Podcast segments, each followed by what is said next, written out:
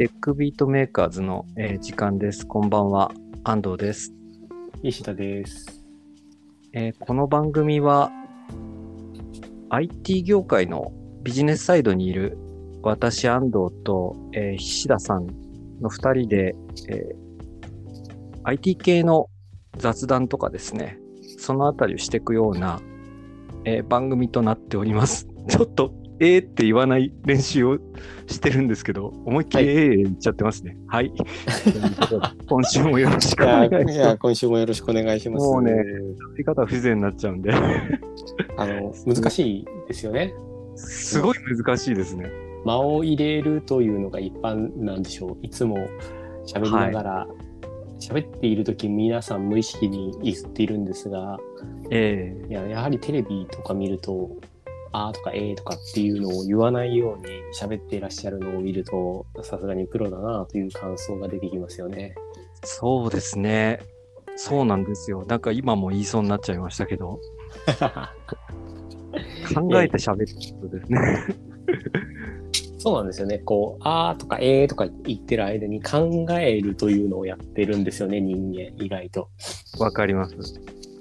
なので、どうしてもその時に、こう、間が欲しくなる。で、でも、無言は辛いみたいなので、人はいはい。間、あーとかえーとかうーとか言うんでしょうね。いやー、非常にわかりますね。私のようなこの気遣いあふれるタイプだとですね、はい。上手に言ってる感じですね。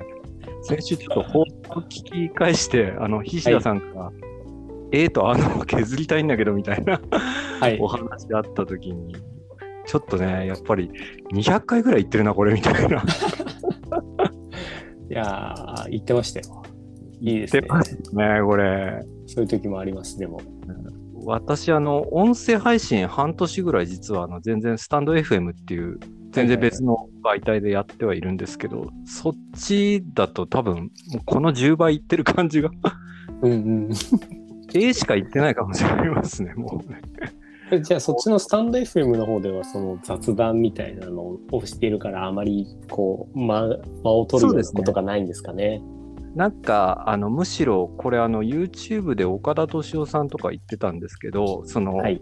普通 YouTube とかだとこうカットしていくじゃないですかぶつ切りでこう、はいテンポ会話がテンポ良くなるような感じではい。だけどまあ音声メディアの場合だとその辺がこう逆にためらってるとか考えてるっていうのもあの含めてこう表現の一部だからこう大事にしていってもいいんだよみたいな話されてて、まあそれに自信を得てですね、えとかあのとか言い過ぎてるところあるんですけれど、まあそんな話はさておきというところですいません、私の。いいえ。いやでもその間が結構相聞き手に安心感を与えるという文脈もある気がするんでねそれは一定理解できます。ーなかなか、いや、菱田さんす、言われてみれば少ないなと思って、考えてるんだなと思いました。いやいや。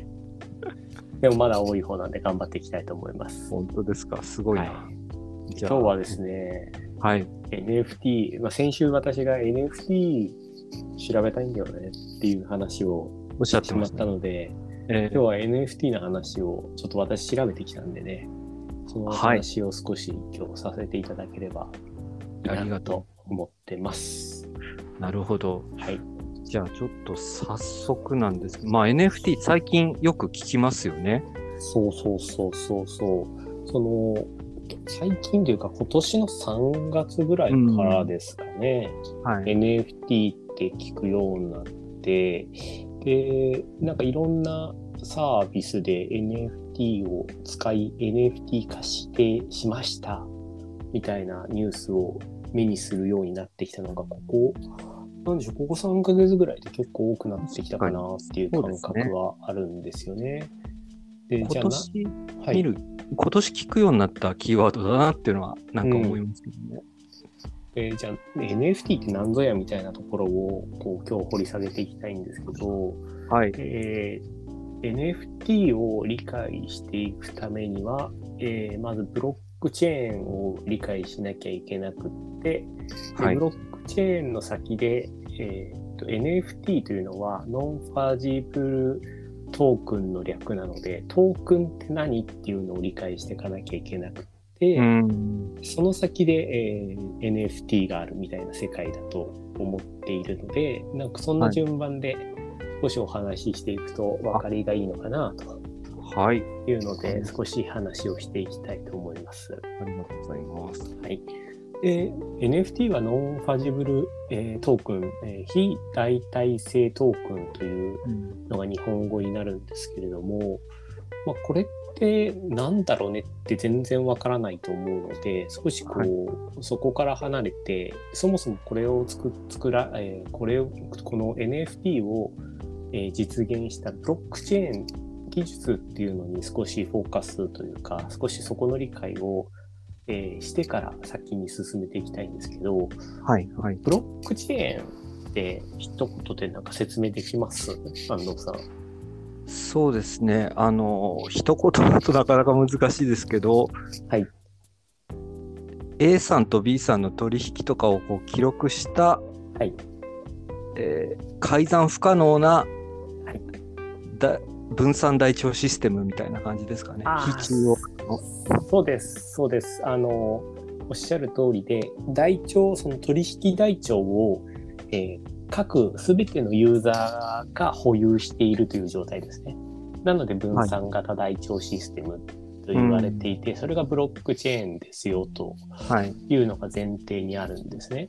はいえーその反対って何かっていうと、えー、わかりやすいところで言うと、えーっとですね、金融とかだとわかりやすいんですけど、うん。えー中央集権型の、例えば金融業とかだと、銀行取引とか、株とかも取引、株の取引所とか、まあそういうこう、なんでしょう。中央で全てのログを、ログというか取引履歴を持っているような形はい。っていうのが一般的な、あの、なんでしょう。ブロックチェーンとは真反対の中央集権型の台帳になるんですけど、それを、なんでしょう、中央集権ではなくて、えー各ユーザー単位で台帳を持たせようってしたのがブロックチェーンの始まりなんですよね。はい。はい。で、えーその中で、えーまあ、ブロックチェーンを使って NFT を実現しているということなんだけど、じゃあその、その T の部分、トークンって何みたいな話が多分あって、はい。で、トークンって実は4種類ぐらいあるんですね。4種類もあるんですねはい、そうなんですよ。で、一つ一つこう話をしていくと、えーはい utility token、security token、あとファン、えーさっき non-fungible token って言ったんですけど、 fungible token もあって、代替可能ってことなんですそうです。ね。はいで、 non-fungible token っていう形で、うん。で、一つ一つ話していくと、ユーティリティトークンって何っていうと、なんでしょう。換金して、えー資産性があるもの。で、うん。資産性になることができるみたいなことですかね。例えばはい。切符とか。ああ。チップってあのホテルで渡すチップとか？、切符です、切符。あ、ごめんなさい。電車の切符ですね。はいはい。あ、トークンって感じしますね。そうです確かに。はいあれを、あれを使え、その切符を使えば電車に乗れるっていう資産に、資産性があるものに変わって、なるほど。パチンコ玉とかもそうで、ああ。パチンコ単体では意味がないんだけど、えパチンコを、えー現金、その交換所に行くことによって現金化できるみたいああ。な。で、そこで初て。めて価値が出るっていう話ですよね。あれですよね。少しだけ脱線しちゃうと、そのパチンコ屋のたまたますぐ近くにボールペンを集めるのがものすごい好きなおじさんが住んでたりとかして、ボールペン1本5点で買ってくれたりとかするんですよね。そういうね、なんか、そうですそうですそうですですね。はい。そういう、こう、あの、交換しなきゃいけないっていうものですね。それがユーティリティト性のあるークン。、はい。ユーティリティそうですね。で、次にセキュリティトークンなんですけど、その、それを、そのもの自体に金銭的価値があるものと言われていて、うん例えば株、株券とか、債券とか、はい。それがセキュリティトークンと言われてます。はいはいはい。まあこれはイメージしやすいと思うんですよね。安全って意味のセキュリティじゃなくて、あの、なんていうんですか、株券のこともそう言うんでしたっけ？確か。そうですね。なんかそっち系ですよね、多分ね。債券とか言ってんだったら。そうです。で、次に、こう、ファジブルトークンなんですけど、こう、ノンファジブルの反対なので、なんかちょっとわかりづらいんで、ここもええもうちょっと説明していきたいんですけど、そはいの、なんでしょう。メタ的に関わ、メタ的な情報、何かこう、付与、情報が付与されても価値が変わらないものうん。っていうものになります。なので、金、金とかですね。わかりやすいところで言うと。あ。金の価値って別にその、その金を、えー僕が持ってたから、僕が持ってたからその金は1グラム1万円になる。なって、安藤さんが持ってたら1グラム10円、10万円になるとかってないじゃないですか。はい、はい。金の価値っていうのは。はい。グラムに対して同じ価値なので。っていうものですね。私が持っている金 1g と菱田さんが持っている金 1g を交換しても別に影響ないよっていうような。おっしゃる通りです。ああ、なるほど。これがこう、代替性代替関連。ファン、 fungible。ファンジそうですね。で、 non-fungible はその逆で、えーそのメタ的な情報によって価値が変わるものですね。で、これちょっとわかりづらいんで、わかりやすいところで言うと、例えば土地とかですね。ああー、はい。例えば銀座の一坪と、えー埼玉の一坪って多分違うじゃないですか。そうですね。価同じって言いたいですけどね、埼玉県民としては。とか、トレーディングカードとかもそうなんですよね。ああ、確かにそうですね。そう、あの、レアリティがついてて。えレアリティが高ければ価値が高くて、レアリティが低いと価値が低いっていう。ー、はい、はい、はい。でも物質としては同じ紙でで、紙の上に何か印刷されただけなので、えで、その印刷された情報が違うということで価値が変わる。ー、プロ野球チップスとか。そうです、そうです、そうです。そうです、そうです。とかっていうのが、あの、 non-fungible token って言われてるんですね。なの一点もで、そうです。なので、その一点物というような、その希少性の高いものっていうのを、その、なんでしょう、ノンファ NFT って言ってよくって、で、これがうんそのデジタルになってきた。デジタルで NFT が流行ってるよっていう話になると思うんですね。うん。で、その、じゃあなんで流行ったかみたいな話をしていくと、えーはいさっきちょっと話題に出てたけど、3月ぐらいにそのオープンシーっていうところで、ジャック同士、そのツイッターの創業者が初ツイートを NFT 化して出品して値がついたみたいなのが、すごい値がついたっていうので、なんはい。結構火が、火がついたというか盛り上がった。ええっていうのが多分メスになんか一番わかりやすくてでこここの辺は個人的なあのあれなんですけど顔あのライジンっていう総合格闘技の団体でも、はいはい NFT のサービス始めますって言ってるんですね。ええそれはチケットに対してじゃないですよね。なんか写真とか。写真とかそのなんだろう戦っている誰かと誰かが戦っているデジタルデータというかその画像をそのはい NFT 化して、それをコレクションするような意味合いを持たせて、うんわ打っていくという形ですね。そこが裏側でブロックチェーンだから、のそうです改ざん不可能というか、まあ、コピーができないっていうことなんですかね。デジタルデータなのに。そうですね。あの、台帳をつける、そのデジタルデータに対して、その NFT 化して台帳をつけることによって、その唯一のデータというこものに変えることができて、そこでようやく、なんでしょう、希少性っていうものが生まれて、うん。で、そこで、こう、収集性、コレクションに対して価値を見出した人がお金を出すっていう、そういう流れが生まれてきてるのかなっていうのは感じる。あの、今回の NFT のお金の流れの話の始まりかなっていう感じがします。なるほど。面白いですね。そうですね。その、まあ本当にコピーできないのかどうかっていうと、まだちょっとコピーできたりとか、いろいろ課題はあるみたいですけれども、はい、はい。その、とはいえ、こういったものというのが、今までの世界で言うとなかったので、うん面白いですよね。そうですね。どの辺が画期的かっていうと、やっぱりだから、そういうその改ざん不可能だったりとか、ブロックチェーンの仕組みを使って、資産性みたいなやつを獲得したってことなんでしょうね、きっと。そうですね。デジタルが資産に変わった瞬間というのが、その、なんて言うんでしょう。このブロックチェーンによって、えー実現されたというのが革新的なんじゃないかなと思いますね。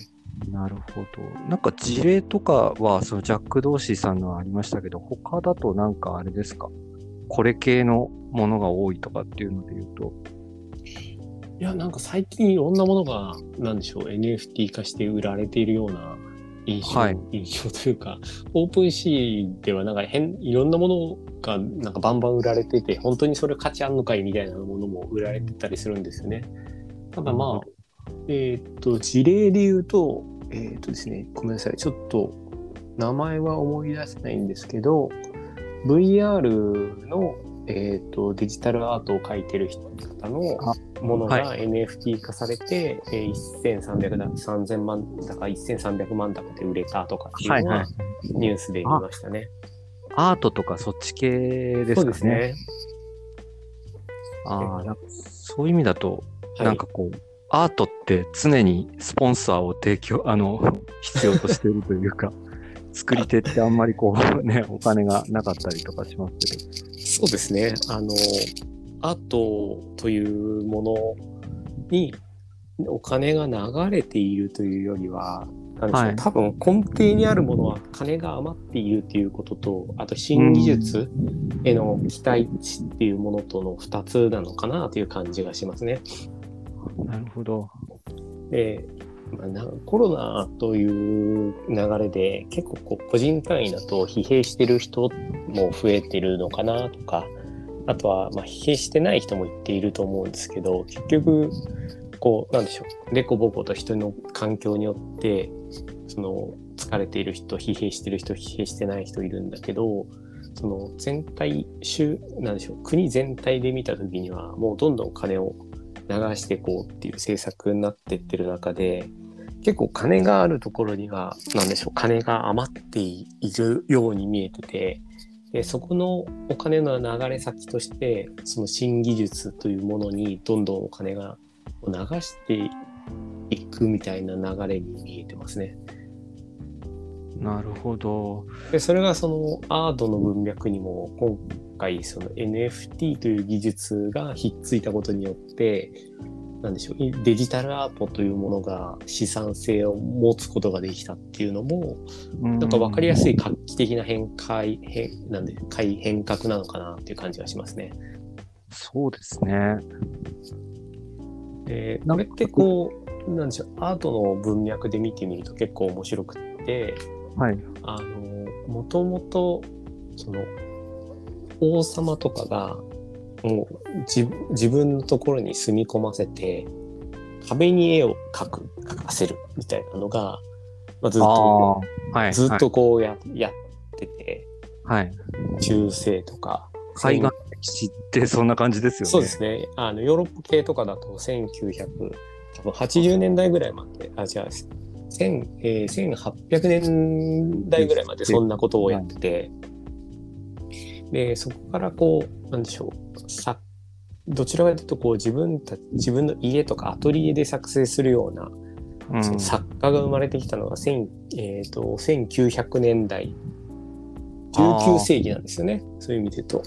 ちゃんとこう独立してというか、完全なパパトロン、まあパトロンはいたのかもしれないですけど。そうですねあ確かもっと,、えー、とオランダから始まってその流れが。で。フランスに流れた時にフランスにはあんまり普及しなくってで、うん、それが、えーとアメリカに飛び火したんですよね。アメリカに？そうでアメリカでそのいわゆる印象派がいっぱい売れたっていうのが流れとしてあるんですよね。ああ、面白いですね。いや、なんか、ピカソとかいたら、もし今生きてたら間違いなく NFT やってそうな感じが。そうですね。なんでこう、その、で、今、その、なんだろう、ずーっとこう、そうですね、20世紀、21世紀になるところまでんなってからようやくこうデジタルアートっていうものが多分僕らの2000年代超えたあたりぐらい2000年いやもうちょっと後ろですね、はい。2010年ぐらいからですかねデジタルアートみたいなのを聞くようになってきてうん。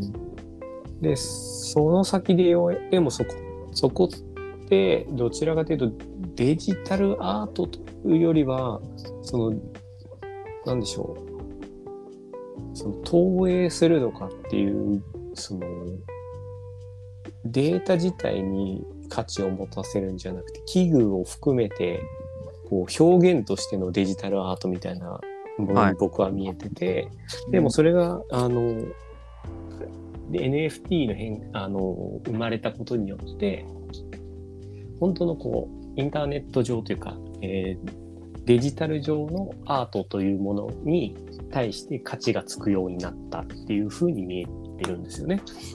なるほど。結構画期的なことですよね。そういう意味で言うと。そうですよね。って思うとすごく面白いうん。流れなんだなという。で、みんながここに、えー投機、投機するかのように金を突っ込んでってるんだろうな、みたいなのはうん。感じますね。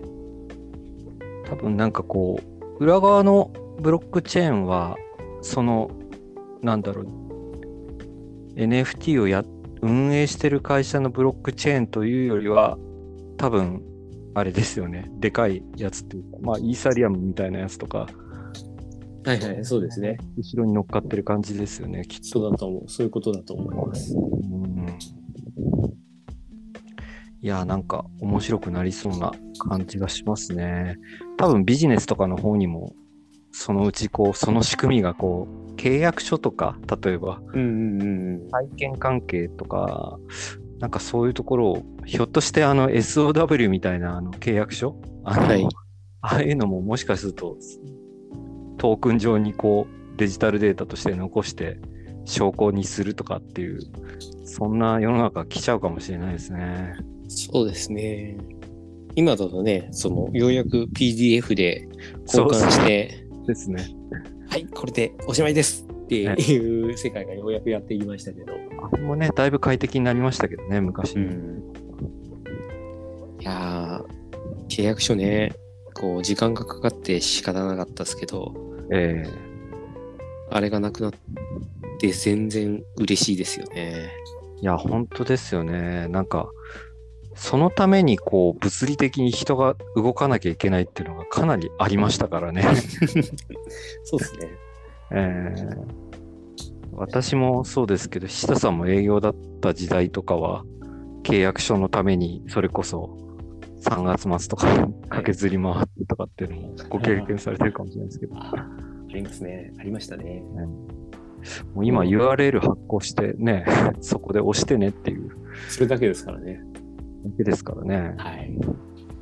いや、まあまあまあ、そんな感じで、あの、NFT、これから面白いんじゃないかって言われていはいるんですけど、とはいえ、こう、まだ、えあえの、法律だったりとか、その、NFT の基盤、うん、そのそもそも NFT どどれだけ継続されるのっていうのもまだわからんですし、はいはい。でまだ結構偽物とかも作りやすいらしいんですよね。あ、そうなんですうんね。みたいです。なのでコピー、コピーというか、そういったものも生まれるのかどうかとか、あとはうんそもそもこうブロックチェーン自体のスケーラビリティも結構今問題になっているみたいで、うん、このブロックチェーンの作るところっていうのも大変、あの、大変みたいですね。運営するというか。まあ、あれですよね。多分そのブロックチェーンって本来は手数料みたいなものをは取ったりとかして、うん。イーサリアムとかビットコインなんかは、そのマイナーみたいなのがそ、その人への手数料とかが発生するはずなんですけど、うん。それがね、そのアセットの価値より高くなっちゃったりとかすると、要は手数料が5万円なのに、このアセットは5万円以下ですってなると、動かせなくなってくるのかなみたいなね。うん。そんなことはなんかね。あるかもしれないですね。はい。まあこんな感じで NFT がまだまだ面白そうだぞ。面白そうですね。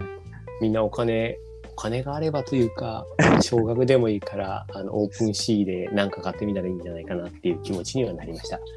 いいですね。ちょっと、なんか、誰かの、本当漫画とかでもなんか、い買っとけばいいんですかね？こう、イラストとか。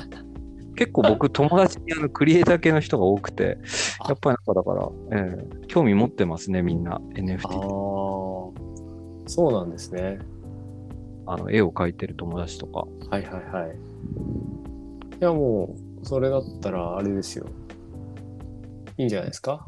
安藤さんが画廊になって、画商か、画商になって、えー画商になってあれですかね。あ稼いで。う、そうそうそう、もうウェブサイト俺作って、あの、全部登録してやるからさ、HTML しか打てないんですけど。作ったなんかやつちょちょうだいよっつって。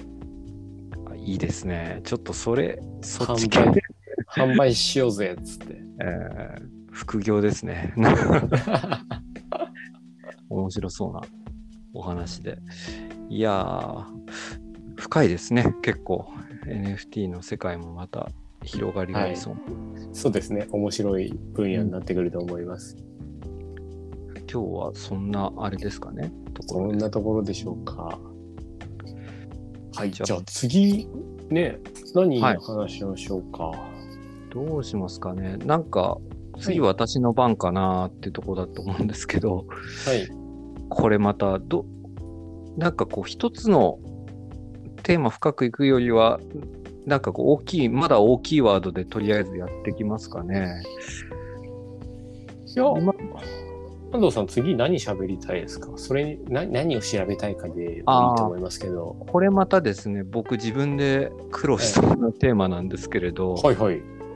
エンジニアじゃないんであれなんですけど、ローコード開発とかノーコードとかなんか最近はいいませんなんか、あー聞きますねその辺ってわかります？菱田さん。いやローコードはちょっとなんか僕あんまり知らないですけどノーコードははい。あれですよねスタディオとか使うとコードなしでウェブサイト作れますよとかって言ってるやつですよね。よりすでに詳しい予感が。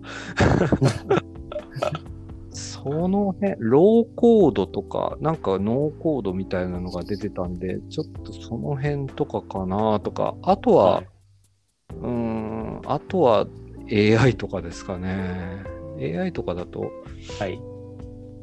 これもまた広いんで、そうですね。あの、なんだろうな。ローコード、ノーコードは多分ね、はいあんま掘っても面白くないです。ああ、そうですか。うんあの、要はアプリケーションサイドでいろいろ連携できるようにするよとか、そんなにこうコード書かなくても、なんかアプリケーション作れるよ的なやつなので、はいはいはい。ささしてですね、安藤さん調べてもね、ツール、こんなツールがあるよみたいな結末になりそうな気がしてて。結果コードが減るよってだけですか？らね。こういうアプリのおかげでとか、こういうツールのおかげで。そうです、そうです。うん確かにそうですね。なんか、うん、つまんなさそうだな。機確かに。械学習系、はい。AI もちょっと広いじゃないですか。めっちゃ広いんで、ちょっとその中でも、そうですね。AI の何が喋りたいかですね。ああ、私は、はい。どうぞ。なん AI のあの、一応 G 検定っていうあの、検定あるんですけど、あれは持ってるんですよ。はい。はいはい。ただ、もう3年ぐらい経っちゃって、完全にあの、知識が死んじゃってきてるんで、はい。そういう意味だと、あの、ここでちょっと勉強し直して思い出すかなっていうところで、はい。AI の中で、そうだな。なんか最新 AI 動向とか、AI の企業利用の動向とか、そんな感じにしますかね。ビジネス寄りに少ししますかね。そうですね。そうですね。なんか岸田さんこの辺知りたいとかあったりします？その、一時こう AI 企業が上場したじゃないですか。はいはい。プリファードさんみたいなとか。あプリファードさんは確か未上場だったと思うんですけど、その前だとパクイシャテクノロジーとか、ああ、ああはい。いうところが多分、AI のビジネス利用という文脈で上場したような記憶があって、えでもー AI って結局、その、その後、なんかあんまり続いてないというか、うん。えで、実際のとこどうなのみたいなのが、ちょっと、なんでしょう、聞きたいですね。AI 知ってる人から。ちょっとまだプレッシャーが。そうですね。じゃあ AI 利用今どうなってるの？的な、そうですね。ねえそうですね。これはなんか、ここでお勉強しとくと、しばらく1年ぐらいは人前でこう、知ったかぶりで話せるんで、いいかもしれないですね。じゃあちょっと、そうですね。気になる。うん。まあ、だから、この技術使って今こんなすごいんですとかっていうよりは、実際こう AI ってこう機械学習ってどれぐらい浸透してきてんのとか、そうどんなとこで使われてんの、うんみたいなのとか、ですかね。確かにそれは面白いですね。